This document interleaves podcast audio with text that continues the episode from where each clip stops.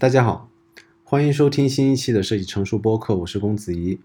嗯，在这一期，我想聊一个话题，叫做“佛与一场即兴演奏”。想聊这个话题的原因是我最近阅读两本书，他们发生了一场非常有趣的碰撞。同时，这个话题也是我的上一期播客，也就是 Brad Victor 的理想。嗯，也也和这这个播客这一期的播客有一个关系，有一些关系。这期依旧是一场关于意义的讨论。首先，我想分享一则有趣的关于佛陀的故事。佛陀是一个很有天分的人，他看到了人苦的四相，也就是生老病死之后，他决心成为沙门来寻求破解的办法。他首先做的就是去拜瑜伽宗学习禅定。由于他的天资很高，他很快就进入了第七禅，也就是叫做无所有处。然后他再一次拜师之后，很快的到达了第八禅，叫做非想非非想之处。如果有听众对禅定，嗯，佛佛教的修行有感兴感兴趣的话，可以去搜索关于呃七禅八禅这样一个概念。所以，但是他进入了这样一个很高的禅定境界之后，他他开始意识到一个问题，他意识到自己依旧摆脱不了生老病死，他开始明白最有成效的途径应该是寻找，嗯，在他寻求，嗯，修行的极端办法中间的一个中道，也就是说，既不禁欲也不纵欲，或者说佛祖在这个时候也开始对他的人生的意义有了质疑。他不想做只是一个自己解脱的人，他也觉得解脱苦难的办法并非是去不断的进行修行、积累功德、不断的进行投胎转世，因为不断的轮回之轮一直在一直在转，所有的生灵都是在这个轮回之轮里面往复。他意识到只有涅槃才能得到最后的一个解脱，所以他去寻找涅槃的办法。他找到的涅槃的办法就是，嗯，有两个两个条件，分别是叫做善行，也就是慈悲和智慧，也就是佛教概念中的般若。他在自己悟道之后，佛陀出于慈悲，想要让更多的人去解脱苦难，让那些所谓一言闭目者不会因为未闻其说而光阴虚度。直到故事的这个地方，我开始产生了一些疑问。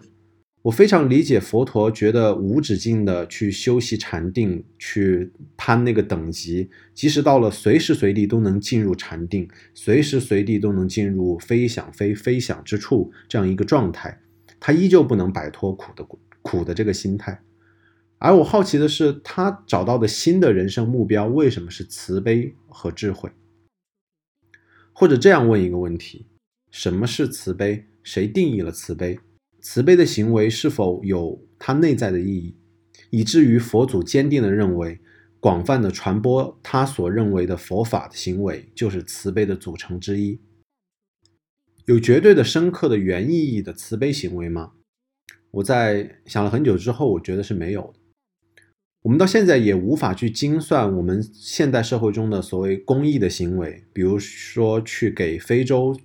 嗯，疟疾肆虐的地方送蚊帐。让非洲人民免于疟疟疾，这个这个行为到底是拯救了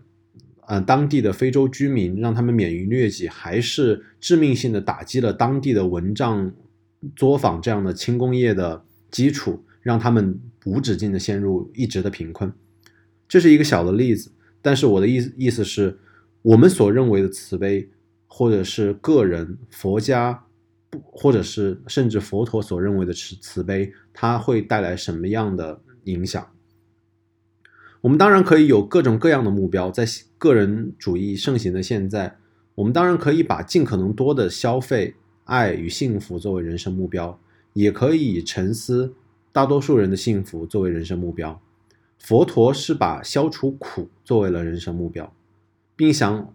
让他，呃，他所认为的人生目标让。他的座下的众比丘众去把这个理想传递下去，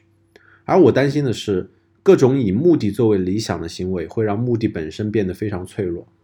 个人的对慈悲的理解不同，并且不存在原意义上的绝对慈悲，对于慈悲的追寻可能会让我们陷入对于概念的坚持。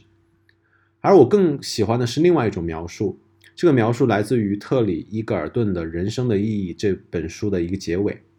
他把人生比作一场爵士的即兴演奏。爵士乐队的即兴演奏明显与交响乐队不同，因为很大程度上每位演奏者都可以按照自己的喜好来自由表现。但是每位乐手在这么做的时候，对其他乐手自我表达式的演奏也怀有一种接纳性的敏感。他们所形成的复合的和谐状态，并并非源自于演奏同一段相同的乐谱，而是源自于他人自由的表达基础上，每位乐者都可以用音乐自由的表达。每位乐者的演奏越有表现力，其他乐手就能更从其中获得灵感，被激励而达到更精彩的效果。将爵士乐比作人生的意义，那就意味着需要在更大的范畴内构建类似的共同共同体。但是我觉得这并不糟糕，源于他人的自由表达的基础上，自身的喜好能够被激发，并且演奏出更精彩的结果。我觉得，对于这是对于慈悲的更好的诠释，因为他把慈悲的行为目的性转化成了自身的对于过程的关注。从佛陀对于慈悲的理解，佛陀是赠予的，是自己开悟后对众生的一个普度；而对比一场即兴的演奏，并不是佛陀一个人对于其他人的赠予，而是大家在共同认可的规则下的互相激励。它意味着实践者同样需要影响更多人，但是他的目的没有那么在没有没有在那么重要，重要的是在他自己在这个过程中能够产生什么。我想我更加认可的是作为即兴演奏的这种打引号的慈悲，而另一方面对于智慧，也就是对于般若的追求，我非常认同的是佛陀可能是用四圣谛，呃，也就是苦集灭道的办法。但是最终的目的都是形成一种对于生存状况的一个深刻而有哲理性的认知。我觉得对于现代的社会科学、自然科学的学习也可以具备这样同样的效果。而对于慈悲和般若的结合，我觉得它可以更加符合现代理念的解释，因为我们不再相信佛陀所相信的转生和轮回，所以我们不必以佛陀的摆脱苦作为人生的目标。反而可以将本世的尽可能多的体验和本世的觉知与平静，包括更高的智慧作为目标。那么达到这一目标的方式，可以是类似于涅槃的方式，也就是说慈悲与般若。而践行慈悲就像是一场即兴演出，我们是为了影响尽可能多的人，并吸引尽可能多的优秀的演奏者来参与这场即兴演出。并且我们可以动用现有的社会工具或者是商业工具，它可以是科技，可以是商业公司。这个过程甚至能够给我们带来世俗意义上的成功。同时，正因为佛学中的慈悲这个概念，这场即兴演出能够让我们更能够被激励起更多的关于智慧和更加精彩的效果。这个过程让我们的思维更具有类似于佛陀所说的般若的特征。它是觉知而又平静的。最后，我们可以建立起一个环环相扣的理想。我们能够知道，我们大大小小的理想位于我们这场即兴演奏的一个什么样的位置。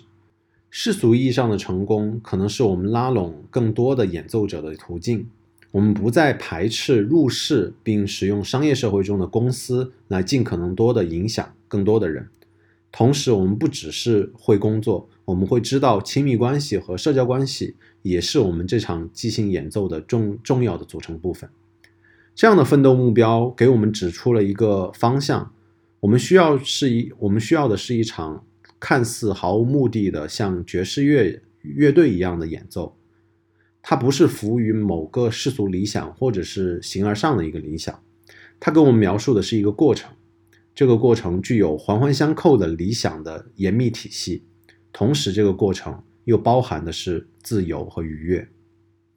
好的，非常感谢您收听这一期的设计成熟播客。我也非常推荐您去读我